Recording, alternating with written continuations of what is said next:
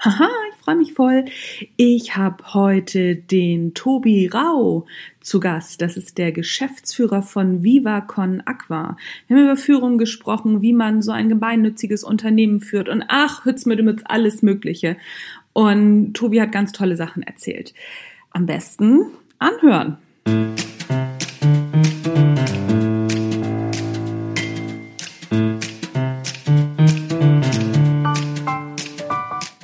Herzlich willkommen beim Natural Leadership Podcast. Der Podcast, der dir dabei hilft, der Mensch bzw. die Führungskraft zu werden, die du sein willst. Du bekommst innovative Ideen, praktische Tipps, jede Menge Impulse, Impulse und neueste Informationen aus der Hirnforschung für deinen beruflichen Erfolg und deinen persönlichen Entwicklungsprozess. Mein Name ist Anja Niekerken und ich freue mich, dass du dabei bist.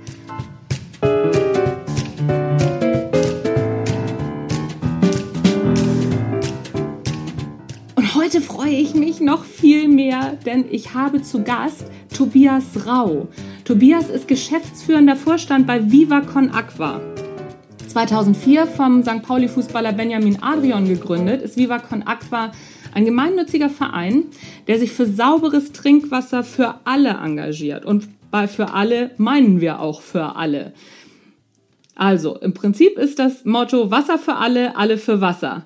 Das Besondere ist nicht nur, dass der Verein auf St. Pauli entstanden ist und dort beheimatet ist, sondern das Viva Con Aqua Team hat auch immer richtig gute Aktionen am Start, um Geld für seine Projekte zu sammeln.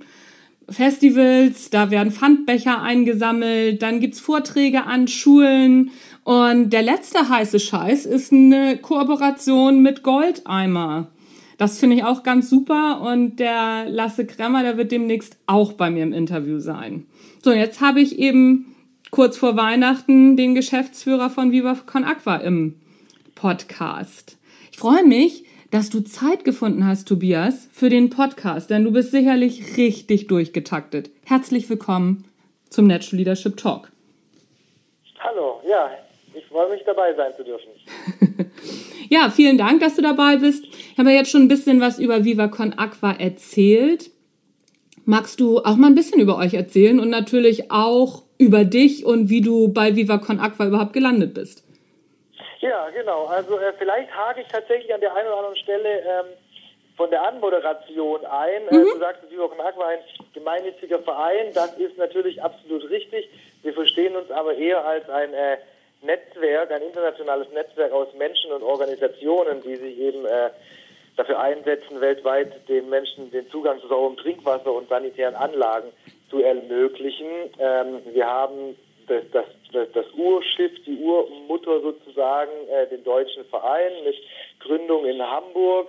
Aber mittlerweile gibt es auch eingetragene Vereine in Österreich und in der Schweiz und in den Niederlanden. Viva Con Agua äh, hat äh, das von dir eben genannte Social Business am Start mit Goldeimer. Wir verkaufen ja das Flaschenwasser auch als Social Business. Also es ist eine Mischung aus Social Businessen und gemeinnützigen Organisationen und äh, alles, was wir tun, ähm, alle Kreativität, alle kreativen Aktivitäten, alle äh, Millantor Galleries, alle Spenden äh, sind eben darauf ausgerichtet, äh, Trinkwasserprojekte weltweit zu finanzieren und eben auch Sanitärprojekte. Mhm. Und wie bist du bei VivaCon Aqua gelandet? Also äh, tatsächlich kenne ich Benny äh, schon aus unserer äh, Jugend. Wir sind äh, in der Nähe von Stuttgart gemeinsam aufgewachsen und äh, Benny ist dann irgendwann mal äh, Richtung Braunschweig zum Fußballspielen gegangen und dann beim FC St. Pauli gelandet. Und äh, der Stein ging ja damals äh, los oder der Stein kam ins Rollen, als der FC St. Pauli auf Kuba im Trainingslager war. Und ja, also Benny rief mich dann gleich an und meinte, da ist was im Busch. Ich hatte sowieso äh, geplant, auch aus Süddeutschland in den Norden zu ziehen und äh, war eben dann einfach auch von Anfang an dabei in, den, in, der, in, der, in der Gründungszeit. Ähm, wir hatten ja schon 2005 die ersten Aktivitäten, ohne ein äh, eingetragener Verein zu sein. Und dann kam es einfach äh, im Oktober 2006 zur Gründung. Und äh, ja, also ich bin letztendlich durch eine freundschaftliche Verbindung zu Benny dazugestoßen. Und es war eine, eine Handvoll Freunde, die das damals eben gegründet hat. Mhm, mhm.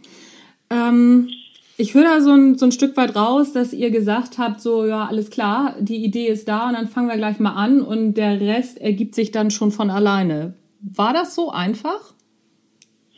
Ja, also so einfach weiß ich nicht genau, aber es war ziemlich genauso. Also wir hatten ja schon seit längerem die, die Idee irgendwie, äh, das, was uns Spaß macht, mit was Freudvollem, Sinnstiftendem zu verbinden. Und ähm, ja, da kam eben diese, diese, diese, diese Möglichkeit dann um die Ecke und natürlich hatten wir am Anfang von Tuten und Blasen keine Ahnung und haben einfach mal losgelegt. Also wir haben einfach versucht, äh, maximal viele Leute äh, für Viva von Aqua zu begeistern und äh, Spaß und Freude zu vermitteln, beziehungsweise auch Spaß und Freude selber dabei zu haben. Und so kam dann eins zum anderen und auch äh, der Zulauf aus dem Kontext vom FC St. Pauli oder der gesamte Stadtteil hat dann sein Nötiges dazu beigetragen und wir waren ziemlich ähm, begeistert, dass das so erfolgreich und so gut verlaufen ist. Also wir haben dann innerhalb von einem Jahr ähm, das erste Projekt 153 äh, Trinkwasserspender auf Kuba innerhalb von einem Jahr dieses Geld zusammengesammelt. Ich glaube, es waren damals 40 oder 50.000 Euro und dann stellte sich eben die Frage, soll es das jetzt gewesen sein, eintagsfliegenmäßig, oder machen wir weiter? Und haben uns dann entschieden, weiterzumachen. Und ähm, ja, das war natürlich zur damaligen Zeit nicht absehbar, äh, wo das äh, hingehen kann. Und ich denke, wir sind auch jetzt noch, das, wir sind auch jetzt noch nicht am Ende der Fahnenstange angelangt. Aber ähm, letztendlich die DNA war eigentlich von Anfang an dieselbe, die gleiche, wie sie jetzt auch noch ist. Äh, Viva von Aqua versteht sich als, als Plattform, als Netzwerk, um Leute zu sozialem Engagement zu motivieren und eben durch kreative, freudvolle Aktivitäten Gelder zu sammeln. Mhm. Warum hat Benny ausgerechnet dich angerufen? Ich meine, der wird ja noch ein paar mehr Kumpels gehabt haben, aber warum hat er ausgerechnet dich für dieses Projekt angerufen? Was, was konntest du? Warum hat er gesagt, so, ah Mensch, den kann ich dazu gebrauchen? Naja, er hat nicht nur mich angerufen, er hat noch ein paar andere Leute angerufen. Okay. Es war, ja, der hat es, der hat es einfach in den, Freund, in den Freundeskreis gestreut, ähm, sowohl in Hamburg als eben auch in Süddeutschland, äh, was meine konkrete Verbindung äh, zu, ich sag mal, solch gearteten Projekten war. Ähm, ich hatte mein Zivi in, in, Nicaragua gemacht und dort mit Ex-Straßen- und Waisenkinder gearbeitet, war da gerade kurz äh, zurückgekommen. Mhm. Äh, die Verbindung zum Fußball sicherlich, aber in allererster Linie natürlich äh, die freundschaftliche Verbindung, weil ähm, wenn man Dinge auf die Beine stellt, dann macht es natürlich am meisten Spaß mit Leuten, die man gut leiden kann, mit Leuten, denen man vertraut, bei Leuten, wo man weiß, da äh, tickt Herz und Verstand einigermaßen ähnlich.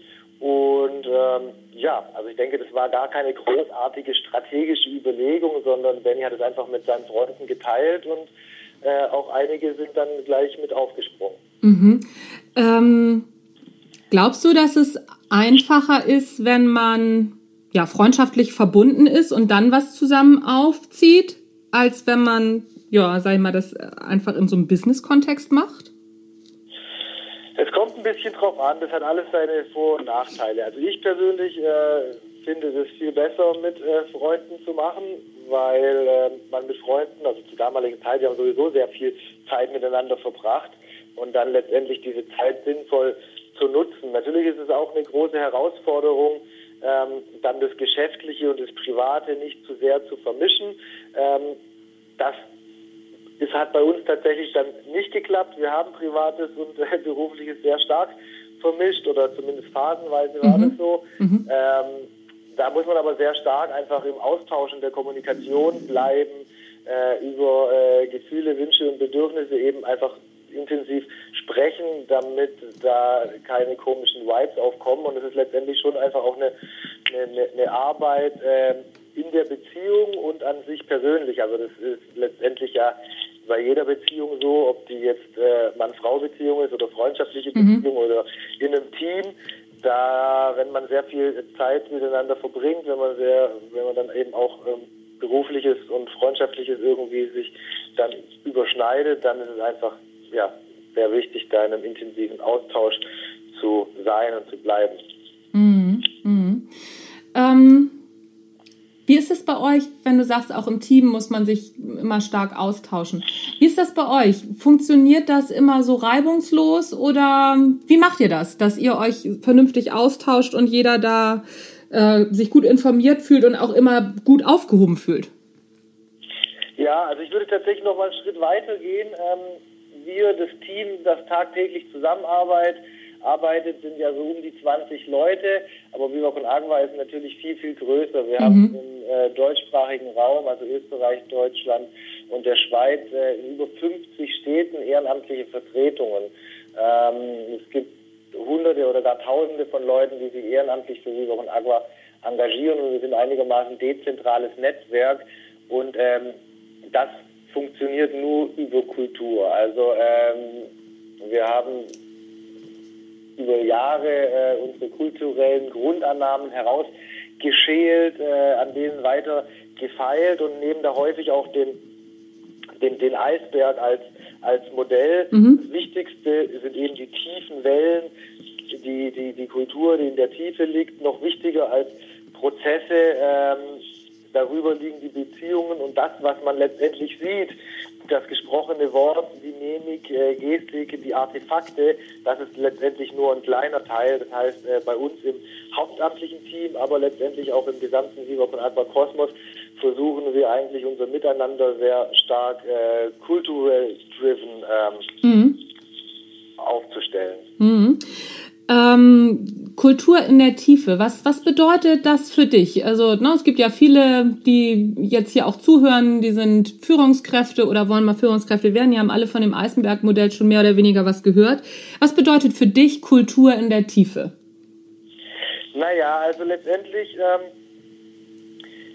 egal was, welche Herausforderungen auf einen zukommen, wenn man äh, kulturelle Grundannahmen teilt und das die Basis ist, gibt es viel einfacher oder eigentlich immer einen Weg, mit den Dingen umzugehen. Also ich kann ja jetzt letztendlich nur von Viva Con Agua äh, sprechen und da sind die, die kulturellen Grundannahmen sind eben ähm, Verbindung, Entwicklung, Potenzial und Freude. Und dahinter stecken natürlich viele Dinge, beispielsweise in dem in, dem, in, de, in der Grundannahme Verbindung oder Community, dass wir an Synergien glauben und dass wir eher äh, das äh, Miteinander als die Konkurrenz befeuern ähm, bei der Entwicklung, also sich selber und andere weiterzuentwickeln, also die die die die Bereitschaft, ähm, ja, sich zu entwickeln, Optimierung, Verbesserung, auch äh, das, das, da, steckt, da stecken auch, auch Dinge drin wie man muss es nicht perfekt am Reißbrett ausgearbeitet haben, um erstmal zu starten, sondern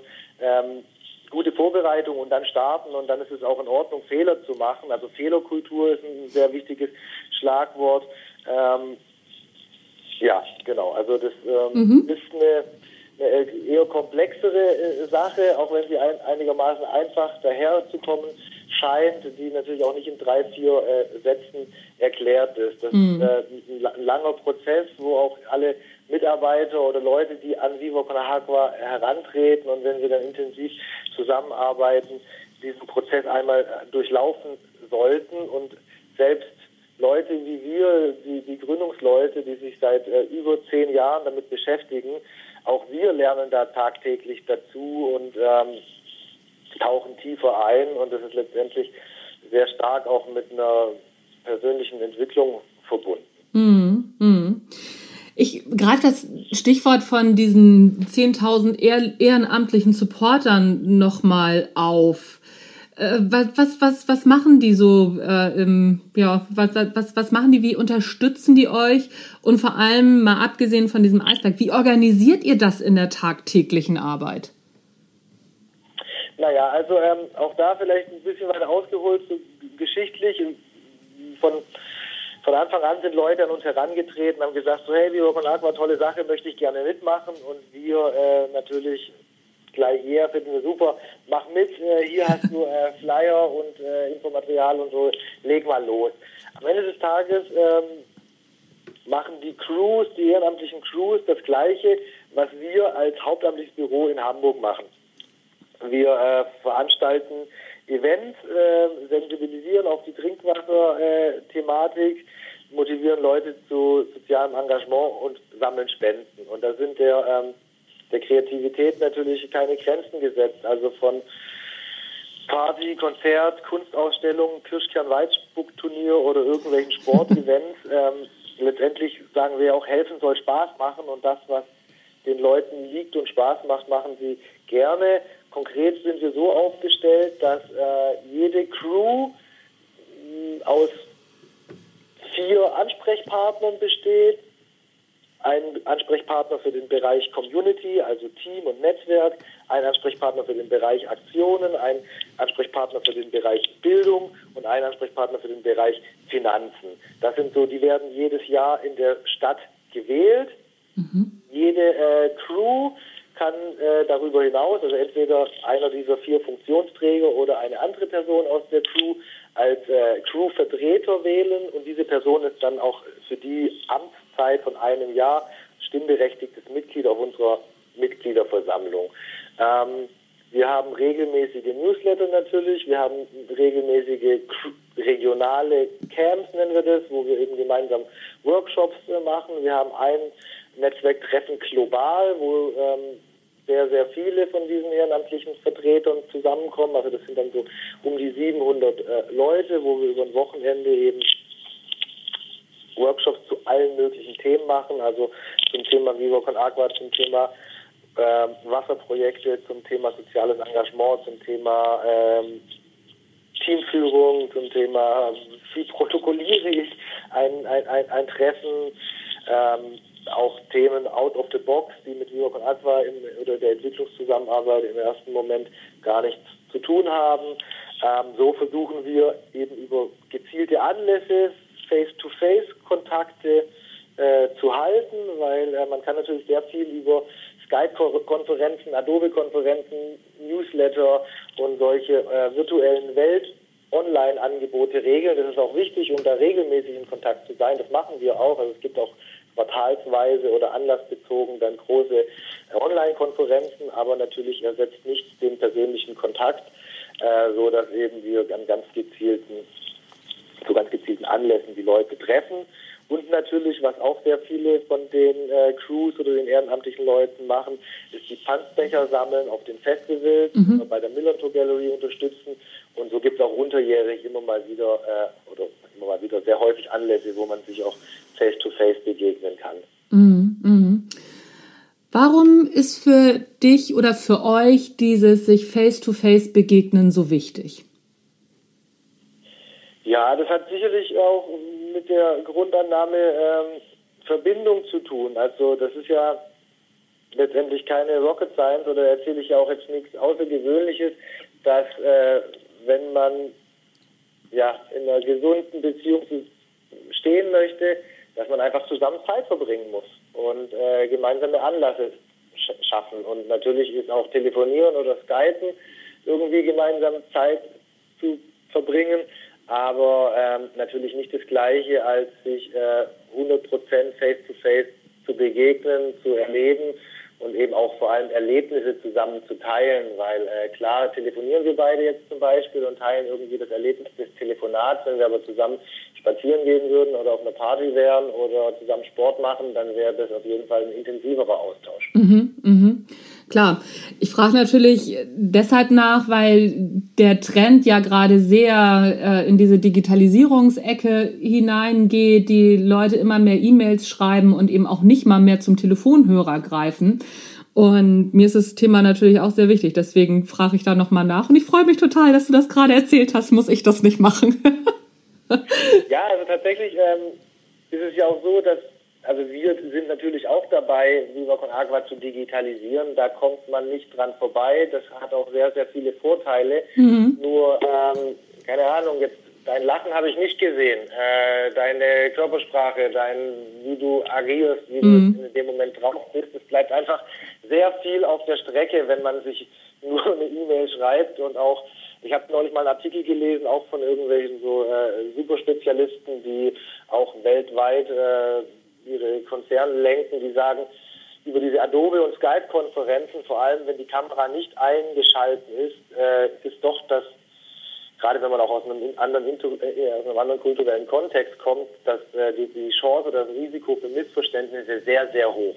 Weil man doch, wenn man sich face-to-face -face sieht und ein Gespräch hat, da spürt man dann doch eher, wenn irgendwas nicht passt, weil irgendwie der Gegenüber irgendwie komisch geguckt hat und man kann viel schneller und direkter und ad hoc korrigieren und da reingehen. Ähm, ich glaube, die Mischung macht Also sowohl äh, telefonieren und online und E-Mail. Man kann sich ja nun mal nicht jeden Tag mit der ganzen Welt treffen, mhm. aber Anlässe zu schaffen, um sich wirklich äh, face-to-face -face auszutauschen, ist für uns auf jeden Fall essentiell. Ja, ja, sehr schön. Gefällt mir sehr, sehr gut. Wie ist denn das? Ich habe vorhin schon rausgehört, dass äh, die, die äh, Teams gegenseitig, also dass, dass die immer bestimmte Vertreter wählen. Was, was hältst du denn von diesen neueren Führungsphilosophien der Stunde wie Scrum oder Agile, also oder agiles Führen? Habt ihr da, habt ihr da Erfahrung mit oder habt ihr das einfach alles so aus dem Bauch heraus so entwickelt? Also ja, wir haben es eigentlich aus dem Bauch heraus entwickelt, wobei wir natürlich auch äh, Unterstützung hatten. Wir haben natürlich auch äh, einen Coach oder Coaches bekommen und auf Workshops teilgenommen und uns selber dann auch da weitergebildet, aber letztendlich äh, schon auch einfach selber ausprobiert. So, das ist natürlich, glaube ich, das Wichtigste, was für ein Stil denn Viva von Aqua haben will oder braucht, was auch die handelnden Personen sich wünschen oder was ihnen liegt. Von daher war das schon auch so ein bisschen so ein Learning by Doing und äh, wir halten das bei Viva von Agua eigentlich so ein bisschen wie eine Fußballmannschaft. Also ähm, Hauptsache die Positionen sind besetzt. Es muss immer einen Trainer geben und es muss immer jemand geben, der führt, der führt oder ein Projektleiter. Aber in verschiedenen Projekten können verschiedene Teammitglieder unterschiedliche Rollen einnehmen. Also ähm, natürlich gibt es für uns gewisse Hierarchien und natürlich gibt es auch gewisse äh, Unterschiede so in der Verantwortlichkeit. Aber letztendlich versuchen wir, wo es geht, doch die Hierarchien flach zu halten und äh, letztendlich auch ähm, in dem Bewusstsein zu sein, dass jeder, dass jedes Teammitglied einfach essentiell ist und dass wir als Gemeinschaft äh, mehr sind als die Summe seiner Teile. Und ähm, wie gesagt, der Projektleiter ähm, oder Führungsmensch im Projekt Y kann auch eine supportende oder eine ganz andere Rolle in einem anderen Projekt einnehmen. Das ist schon mhm. ein, wichtig, ein wichtiger äh, Grundsatz bei uns, äh, bei Team- und Projektorientierung. Zum Beispiel äh, handhaben wir das auch mit seit vielen Jahren äh, als also die Arbeitszeit, Vertrauensarbeitszeit. Prinzipiell es ist egal, wann und von wo du deine Arbeit verrichtest. Es kommt natürlich ein bisschen auf die Job Description an. Es kann nicht jeder zur gleichen Zeit ähm, unterwegs sein oder Home oder World Office machen. Mhm. Aber im Rahmen der Job Description und der Aufgaben ist es prinzipiell den Leuten freigestellt, wann und von wo sie ihre Arbeit. Wir haben dienstags unseren Teamstag. Und äh, wenn jemand nicht in Urlaub ist oder krank, äh, ist das verpflichtend. Also ähm, gerade durch diese ähm, dynamische Angelegenheit, dass viele im Homeoffice sind oder unterwegs, sagen wir, wir brauchen aber Rituale und äh, geben uns Anlässe, wo wir auf jeden Fall zusammen sind. Das ist mindestens diese einmal in der Woche, wo das gesamte Team zusammenkommt, wo wir über unsere Projekte sprechen, wo Updates gegeben werden. Ähm, das, ist ein, das ist ein Anlass. Äh, wir haben einmal in der Woche, einmal im Jahr eine Organisationsentwicklungswoche, wo wir uns für eine Woche einschließen, auch rausgehen äh, aus Hamburg, äh, irgendwo in die Natur, ins Landhaus und dort das nächste Jahr zum Beispiel planen. Wir ähm, haben auch unterjährige Rituale, wo wir einfach sagen, okay, äh, es ist total wichtig, zusammenzukommen. Und ähm, mhm. also umso freier man die, die Arbeitswelt gestaltet, desto mehr muss man auf ähm, auf Selbstverantwortung und äh, Vertrauen setzen. Mhm. Und äh, umso wichtiger äh, sind Rituale oder Anker, damit das Team nicht komplett zerfleddert. Weil wenn man jetzt sagt, okay, äh, alle Homeoffice, alle World Office und die Leute äh, sehen sich nicht mehr oder die Kommunikation oder gar die Verbindung bricht ab, dann ist das natürlich negativ und dann leiden auch die, die Projekte und das Teamgefüge drunter. Und ähm, was bei uns natürlich auch ähm, schönerweise so ist, dass das Team Ja, also ich als, äh, als, als Führungskraft kann dem Team vertrauen, dass wenn jemand äh, auch sagt, er ist im Homeoffice, dass die Person halt ihre Arbeit auch macht und wenn sie mal einen, Nachmittag äh, frei braucht oder mit ihrem oder das Kind abholen muss, dann ist es auch völlig in Ordnung, weil ich dann weiß, okay, die Person kann es selber einschätzen und holt es dann entweder abends oder am nächsten Tag ein, äh, nach oder es war jetzt einfach nicht so wichtig. Das ähm, ja, setzt, ein, setzt ein gewisses Maß an Vertrauen äh, ähm, voraus. Und äh, ja, man kann Vertrauen nicht erzwingen, sondern das ähm, entsteht, indem man viel miteinander spricht und indem man Dinge verabredet und sich daran auch hält. Hm, hm. Ja, jetzt wollte ich gerade nachfragen, wie, wie Vertrauen entsteht. Okay, die Frage ist jetzt raus, hast du schon beantwortet. Ähm, glaubst du, dass so Non-Profit-Organisationen wie ihr, dass, dass ihr es leichter habt als normale Unternehmen, so in puncto äh, ja, Selbstmotivation, Eigenverantwortung? Oder ist das einfach eine, äh, eine, eine romantische Vorstellung, die man von außen hat von so Non-Profit-Organisationen? Also ich glaube tatsächlich, ähm dass Non-Profit-Organisationen das nicht unbedingt einfacher haben. Also es gibt auch total viele kommerziell ausgerichtete ähm, Unternehmen, die einen ähnlichen Ansatz fahren wie wir, irgendwelche Startups oder sonst was. Und es gibt auch sehr viele äh, alt eingesessene NGOs oder auch junge NGOs, die sehr traditionell damit äh, verfahren. Also ich glaube, dass ähm, hat mit der, mit der, mit der Rechtsform, ob GmbH, GmbH, EV, Stiftung oder AG, mit, damit hat es nichts zu tun, sondern ich glaube eher, das hat was mit der Philosophie und der Kultur, die im Unternehmen herrscht, zu tun. Mhm, mh, ja, da bin ich auch ganz bei dir. Ähm, was, was für eine Rolle spielt denn Erfolg auf welcher Ebene auch immer in, in, ja, in einer Non-Profit-Organisation? Ähm, ein großer natürlich. Also ich meine, wir sind ähm, ein, Team oder Leute, die sich natürlich auch Ziele setzen, ähm, die wir natürlich auch erreichen wollen und wir freuen uns über Erfolge und wollen ähm, Ziele natürlich auch erreichen und Erfolge feiern. Der Unterschied äh, vielleicht zu einer AG ähm, ist, also bei einem AG oder bei einem kommerziell ausgerichteten Unternehmen geht es ja meistens darum, irgendwelchen Besitzern, Aktionären oder sonst wem äh, nochmal höhere Dividende oder sonst was zu beschweren, äh, zu bescheren. Bei uns geht Erfolg natürlich darin, ähm, maximal vielen Leuten den Zugang zu sauberem Trinkwasser äh, zu ermöglichen, Leute zu motivieren, bei Viva Con Agua mitzumachen und gesellschaftlichen Wandel herbeizuführen. Das äh, sind unsere Erfolgsindikatoren. Ähm, und aber da sind solche Sachen wollen wir natürlich äh, erreichen und selbstverständlich spielt bei uns auch Geld eine Rolle, weil um diese Dinge ähm, umsetzen zu können, brauchen wir Geld und deswegen äh, freuen wir uns auch über Spenden oder sind auf Spenden auch angewiesen oder äh, entwickeln neue Social Business, damit äh, Kohle in die Kassen ähm, gespült, gespült wird. Also es gibt schon ähm, auch für uns einen gewissen äh, Erfolgs, ich will nicht sagen Druck, aber doch mindestens Wunsch äh, und ein Bestreben, da ähm, da erfolgreich zu sein. Und natürlich ist der vermeintliche Energieoutput Euro nur ein Bewertungskriterium. Also wenn wir sagen, ähm, wir gehen mit vielen Leuten äh, in eine starke Experience oder in eine starke Relationship, dann sind es auch ähm, Faktoren, die Erfolg bemessen können. Also es ist nicht immer nur der harte Euro, aber definitiv auch. Mhm. Ähm, ihr habt ja auch so, also ihr, ihr verkauft ja, ihr habt ja auch die Wasser GmbH, ne? Also so die, äh, wo, wo, wo ihr das Viva Con Aqua Wasser laut und leise verkauft. Das ist ja im Prinzip ähm, ein ganz normales Business, was, was am Ende des Tages äh, sich rechnen muss. Da muss unten was bei rauskommen und das wiederum investiert ihr dann in eure Projekte. Ist das richtig? Also das äh, Geschäftsmodell ist äh, folgendermaßen. Also 2010 haben wir ja das äh, Vivo von Aqua Wasser auf den Markt gebracht und dazu eine ganz normale Wasser GmbH gegründet.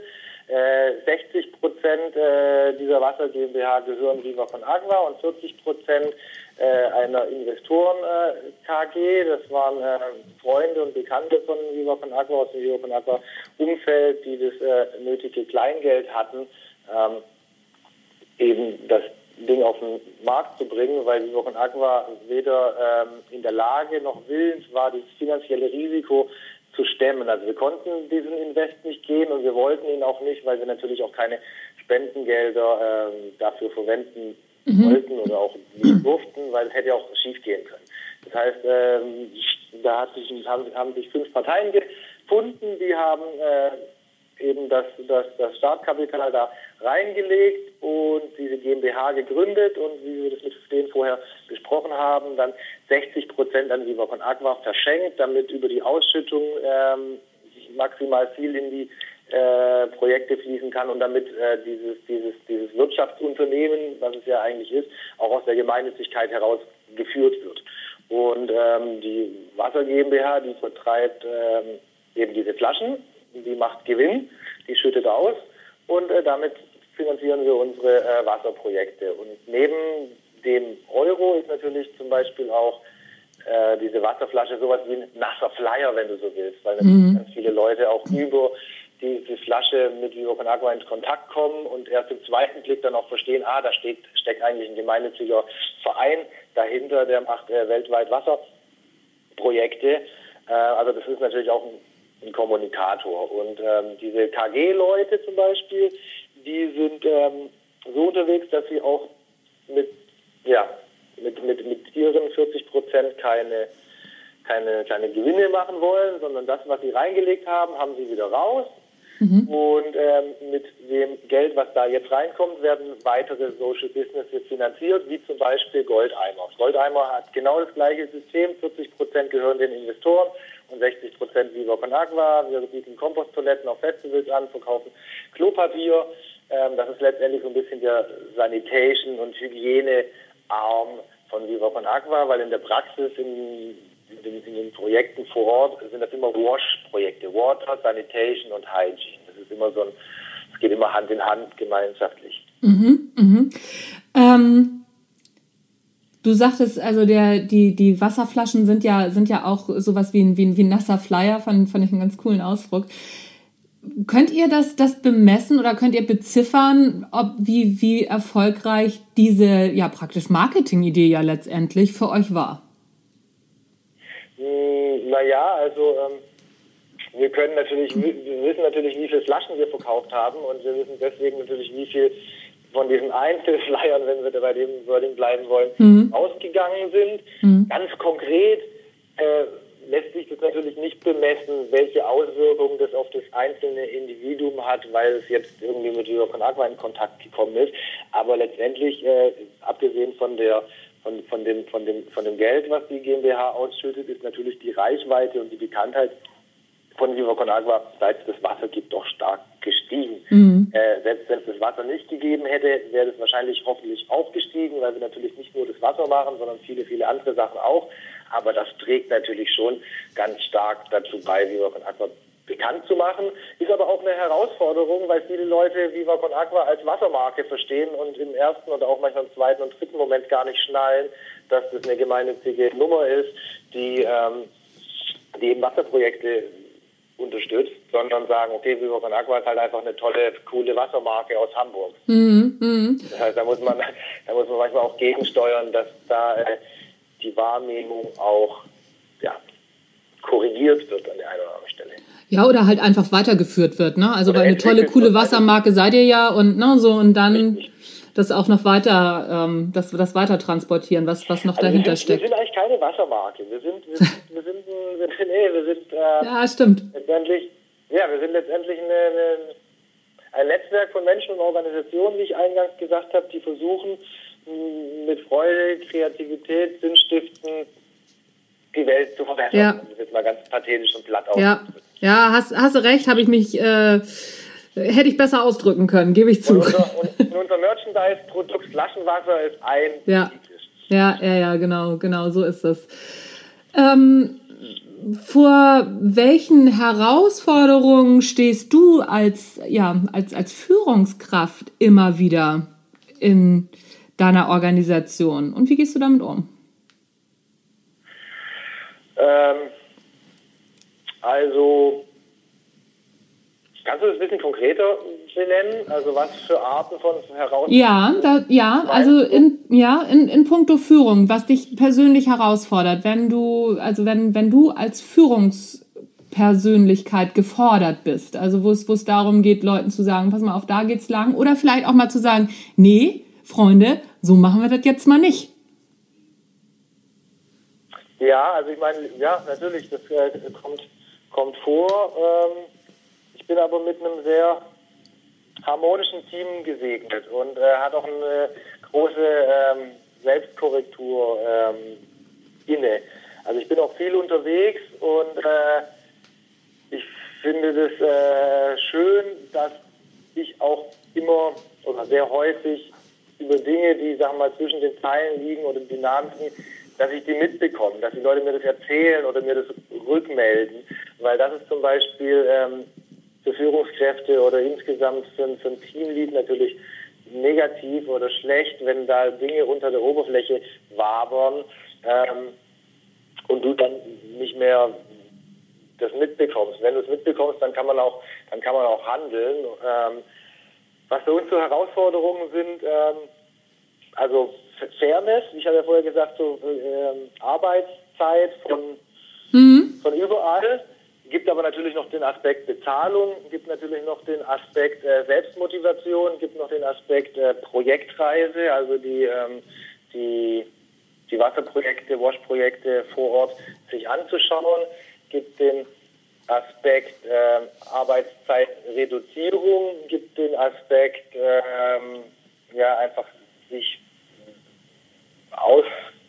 auszudrücken, also sprich eher kreativ zu arbeiten oder eher administrativ und da eine gesunde Balance zu haben innerhalb des Teams, dass die Leute, dass jeder Einzelne ähm, zufrieden ist mit dem, was er hat oder mit dem, was er tut und gleichzeitig sich auch als wichtigen Bestandteil der, der Crew oder des Teams zu fühlen, das ist nicht immer einfach, äh, aber wie gesagt, wir sind da mit einem, mit einem sehr ähm, kommunikativ starken und äh, harmonischen Team gesegnet und auch unabhängig von mir passieren viele Dinge bilateral, wo wenn zum Beispiel ein Konflikt auftaucht, dass der dann auch tatsächlich häufig ganz ohne mein Zutun gelöst äh, wird.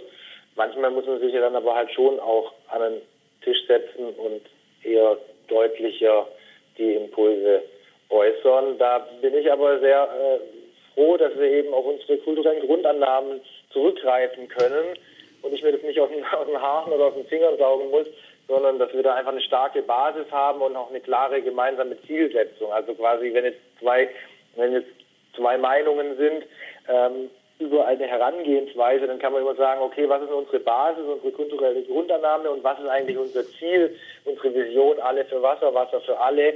Und dann kann man auch unterschiedliche Standpunkte häufig doch gut äh, zusammenbringen. Hm, hm. Also ihr seid schon sehr stark auch mit, mit euren Werten und äh, mit eurem Wertesystem und das hilft euch praktisch dann auch in, in eurem Alltag.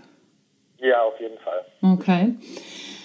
Was macht denn für dich so insgesamt eine gute Führungspersönlichkeit aus? Was, was, was wäre das für dich? Jemand, der, also ne, mein Thema ist ja Natural Leadership, also so eine starke ja. Führungspersönlichkeit. Was wäre das für dich? Also die Person ist für mich auf jeden Fall authentisch. Mhm. Die Person äh, erlaubt sich und anderen auch Fehlern. Die äh, Person kann auch zuhören und hält eher seltener Monologe. Ähm, die Person ist klar, weiß, was sie will oder was das Unternehmen will oder braucht. Ähm, sie ist in der Lage und gewillt, sich persönlich weiterzuentwickeln. Ähm, hat natürlich gewisse Vorbildfunktionen und vielleicht gar nicht so sehr in, ähm, im Fachlichen, sondern fast noch eher im, ich weiß gar nicht, wie heißt es, Menschlichen oder im, im, in, in Führungsding, also quasi, ähm, ja, so vielleicht. Hm, hm, ja, also klingt, äh, klingt gut. Du hast gesagt, muss zuhören können und hält weniger Monologe. kannst du, da würde ich gerne noch mal ein bisschen tiefer drauf eingehen. Wieso denn zuhören? Ich denke, Führungskräfte wissen, wo es lang geht und sagen den anderen, wo sie hin sollen. Ist richtig, aber äh, ja nicht immer. Und vor allem, um zu wissen, wo der Gegenüber steht, ähm, in welche Richtung ich die Impulse geben muss oder wo ich hinführen muss, muss ich ja erstmal herausfinden, wo die Person steht. Und dazu muss man zuhören. Ach, sehr gut. Ja, war ein bisschen provokativ gefragt. Äh, das war aber genau auch die Antwort, auf die ich hinaus wollte. Ha, Glück gehabt. Brauche ich nicht rausschneiden. Sehr gut. ähm, wie siehst du die Zukunft von Führung im Allgemeinen? Also jetzt, wenn wir uns mal so die, ja, die, die Wirtschaftssituation so angucken und äh, wo, wo geht die Reise hin? Was, was, was glaubst du? Was müssen Führungspersönlichkeiten, worauf müssen die sich einstellen in Zukunft? Das ist natürlich eine schwierige Frage. Ähm, leider kann ich die Zukunft nicht voraussehen. Mhm. Und ähm, gerade in der ja, im, im Jahr 2018, wo wir jetzt stehen mit einer großen Koalition, die wackelt, mit einem Trump, äh, mit einem Rechtsruck in allen möglichen äh, Ecken dieser mhm. Welt, mit einer möglichen Rezession, noch äh, geht die Wirtschaft ja ordentlich nach vorne. Ähm, also man ist es mit unseren Umweltthematiken, es ist, ich kann das nicht äh, vorhersehen. Also die Welt ist sehr, sehr schnelllebig und wo wir heute stehen, hätte vor fünf Jahren vermutlich keiner so äh, voraussagen können, dass äh, Trump der Präsident ist, dass mhm. Großbritannien die EU verlässt, dass äh, die AfD in allen äh, 16 Bundestagen, äh, äh, Landtagen vertreten ist. Also das kann in fünf Jahren wieder ganz anders aussehen. Das ist schwierig zu sagen. Aber ich glaube insgesamt ähm, hilft es letztendlich jeder Person, die Verantwortung trägt, ähm, ja, so, eben so ein bisschen das, was ich auch eben gemeint habe, ähm, eben aufmerksam äh, sich umzuschauen und nicht nur nach außen, sondern auch vor allem nach, nach innen. Also am Ende des Tages, gerade wenn man vorausgeht, einen Weg, den noch niemand gegangen ist und so visionär unterwegs ist, da kann man ja eigentlich nur auf seine Intuition vertrauen. Und äh, dazu muss man einigermaßen bei sich selber sein und trotzdem offen, fähig und willens, das Feedback von außen aufzunehmen. So eine, so eine, so eine, so eine Balance. Ähm, Otto Scharmer, diese U-Theory ist ja da so ein bisschen mhm. ähm, nicht die ganze Zeit downloaden aus der Vergangenheit, sondern führen aus der Zukunft. Also mhm. das entstehen zu lassen, was noch nicht da ist und nicht nur einfach das von der Vergangenheit immer zu kopieren oder im Zweifel auch, wenn es gut läuft, sogar besser zu machen, äh, aber eben nicht Downloading sondern eben Projektion in die, in die Zukunft. Und letztendlich, warum es ja in Europa und an anderen Ecken und Enden kriselt, ist ja einfach, weil das Vertrauen flöten gegangen ist. Und Vertrauen ist flöten gegangen, weil Dinge verabredet oder versprochen wurden, die nicht gehalten werden. Und dann ist es natürlich für die Leute ein Abfuck. Ähm, und das büßt dann das Vertrauen ein, wenn, also jetzt, die Beispiele werden immer bemüht, aber wenn jemand 40 Jahre in eine Rentenkasse einzahlt und sich jetzt Sorgen machen muss, wie er irgendwie die letzten 20 Jahre seines Lebens über die Runden kommt, das ist natürlich schlecht.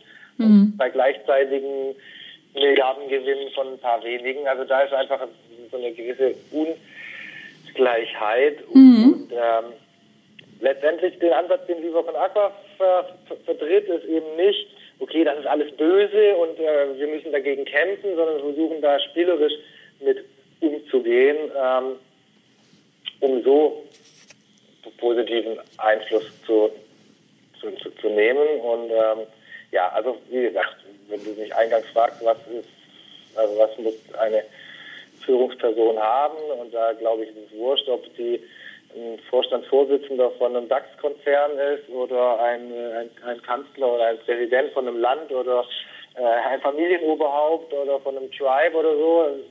Also die Leute müssen einigermaßen der Führungskraft vertrauen und sagen, okay, wenn die was sagt, dann stimmt es auch oder zumindest, zumindest gibt sie sich allergrößte Mühe, das umzusetzen und nicht ähm, so Fähnchen im Wind mäßig. Hm, ja, also so Vertrauen ist ja, äh, Vertrauen ist ja auch keine Einbahnstraße. Ne? Man muss ja jemandem vertrauen, um auch Vertrauen zurückzuerhalten. Ja, das, äh, da gibt es da gibt's ein schönes Buch hier, ähm, Flores heißt der Typ, äh, Building Trust. Building ähm, Trust. Mhm. Building Trust in Business, Friendship und Relationship oder sowas. Ähm, Fernando Flores. Und ähm, da sagt er nämlich genau das. Das ist keine Einbahnstraße, sondern das ist eine, eine Wechselwirkung. Also das, ähm, man kann auch, man kann es nicht erzeugen oder erzwingen, ähm, sondern das geht nur im Zusammenspiel zwischen den Personen. Hm. Es ist so, es ist, es ist so witzig. Community. Es ist so witzig, du nimmst immer die Fragen schon vorweg. Ich wollte dich nämlich gerade fragen, wir kommen jetzt in die kurze Frage-Antwort-Runde. Das ist so der Schluss des, äh, des Interviews. Und drei Fachbücher, Sachbücher oder auch Fiction gerne oder Filme, die jeder mal gelesen bzw. gesehen haben sollte. Ich habe jetzt Building Trust schon mal mit aufgeschrieben. Okay, Building Trust, genau. Ähm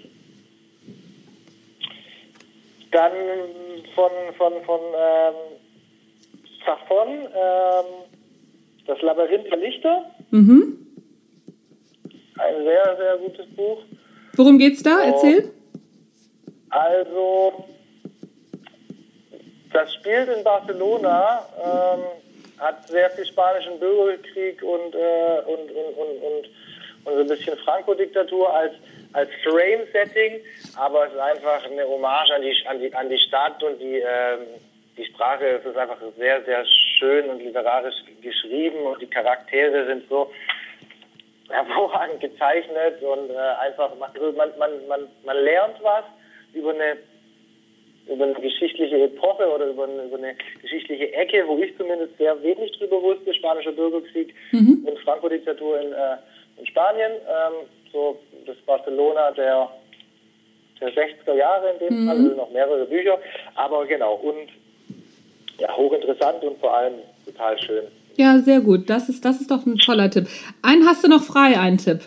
Einen habe ich noch frei. Einen hast du noch. Äh, hättest, hättest, du mir mal, hättest du mir mal vorher sagen müssen, da hätte ich mir was überlegen können. Nö. Wenn du mich jetzt so äh, ad hoc fragst, dann... Ähm, Kann auch gerne ein Film sein. Ich bin tatsächlich nicht so der, äh, der, der, der Filmgucker. Also oh, okay. ich gucke schon immer mal wieder einen Film, aber die kann ich mir immer nie, nie merken. Ähm, Oder ein Buch über Führung, ja. wo du sagst, so, oh, das ist auch nochmal, das fand ich gut. Also, was, also Buch über Führung ist so diese äh, Führungsstil der Jedi von Michael Fuchs auch nicht schlecht. Ah, Führungsstil der Jedi, das kenne ich gar nicht. Das klingt so, als ob ich das jetzt auch demnächst mal lesen müsste. Genau, also da, da, da ist sehr viel über, äh, also so auch Archetypen, äh, sehr viel Jung auch mit verwurstelt und ähm, sehr viel auch Kraft der, Kraft der Mythen und von der Herr Jedi so ein bisschen mhm. der Sterne, also quasi die, die großen Geschichten. Ähm, genau. Ja, spannend. Also das, das klingt gut. Die werde ich auf jeden Fall in die Shownotes packen. Drei Persönlichkeiten, die dich persönlich geprägt und beeindruckt haben und warum? Ähm, also ich finde äh, Pippi Langstrumpf ziemlich weit vorne. Sehr gut. Die, äh, ja, ich lese gerade auch meiner Tochter vor und äh, entdecke das gerade wieder neu und es ist einfach, ist einfach mega cool. Die ist einfach geil, die ist einfach geil drauf und äh, auch in der Abgrenzung zu langweiligen Tommy und Annika, die ja auch so ein bisschen vielleicht den, den durchschnittlichen Gesellschaftsteilnehmer so ähm, vielleicht widerspiegeln sollen und ja, also genau, Pippi Langstrumpf. Dann ähm, finde ich, ja, Nelson Mandela auf jeden Fall ganz weit vorne. Mhm. Und ja, da kannst du jetzt, äh, und, und irgendwelche, also Sportler, also da kannst du jetzt andere, kannst du jetzt irgendwelche dir aussuchen. Es gibt so viele Sportler, die mich ähm, begeistern oder die, die, die, die ich cool fand als, als Kind oder auch, oder auch jetzt. Also, mhm. ähm, Sag mal, ähm, okay, Sportler kann man, kann man so nehmen, klar. Warum Sportler? Was, was, was fasziniert dich an, an denen so im Grundsatz? Da ist ja meistens so ein Kern dabei.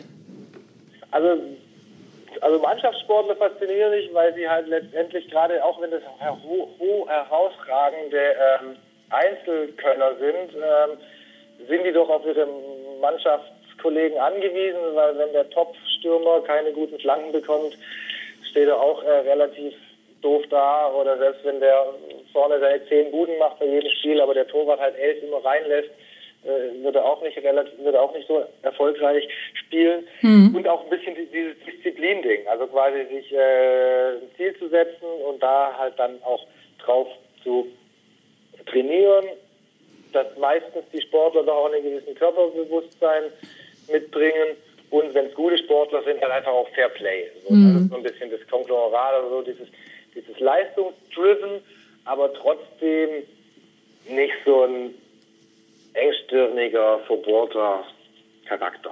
Mhm. Kannst auch Arschlöcher sagen. Das macht, also hier in dem Podcast ja. macht das nichts. ja, das, äh, das, das war's schon. Also so damit bin ich schon am Ende. Ähm, wie kann man euch erreichen, wenn man spenden will, bei euch aktiv werden will? Erzähl dazu doch noch mal kurz was. Genau, also ähm, wir freuen uns natürlich über Spenden. Die sind bei uns natürlich steuerlich absetzbar. Einfach auf die Homepage gehen, vivaconagua.org. Da kann man spenden, da kann man Fördermitglied werden, da kann man sich eintragen zum Mitmachen, wenn man einer dieser Crews aktiv werden möchte. Das geht als ähm, Spenden geht als Unternehmen, Spenden geht als Einzelperson und äh, damit vergrößern wir die, ja, die Community. Ähm, wir werden weiterhin mit den universellen Sprachen, äh, Musik, Sport, Kultur, Kunst, äh, Wasser- und Wash-Projekte weltweit unterstützen und äh, freuen uns da über jeden Euro, der uns dabei äh, empowert, diesem Ziel der Vision, alle für Wasser, Wasser für alle ein Stück näher zu kommen. Ja, nochmal vielen Dank an Tobias Rau für dieses wunderbare Interview. Das Interview ist schon ein bisschen älter. Ich habe es jetzt noch einmal neu für dich zusammengeschnitten, weil ich glaube, dass da wahnsinnig viel drin ist für Neuführungskräfte, aber eben auch ja, für Heti und Pleti, Otto Normalverbraucher oder Kreti heißt es, glaube ich. Ich weiß es gar nicht so genau. Anyway, da ist wahnsinnig viel drin und lustigerweise ist das ein Interview, was vor Corona aufgenommen wurde. Und Viva Con Aqua wusste damals schon, wie man vernünftig remote arbeitet. Das ist doch verrückt, oder? Mein Name ist Anja Niekerken, das war der Natural Leadership Podcast. Ich freue mich über Bewertungen auf allen Plattformen und bleibt mir gewogen. Tschüss, bis zum nächsten Mal.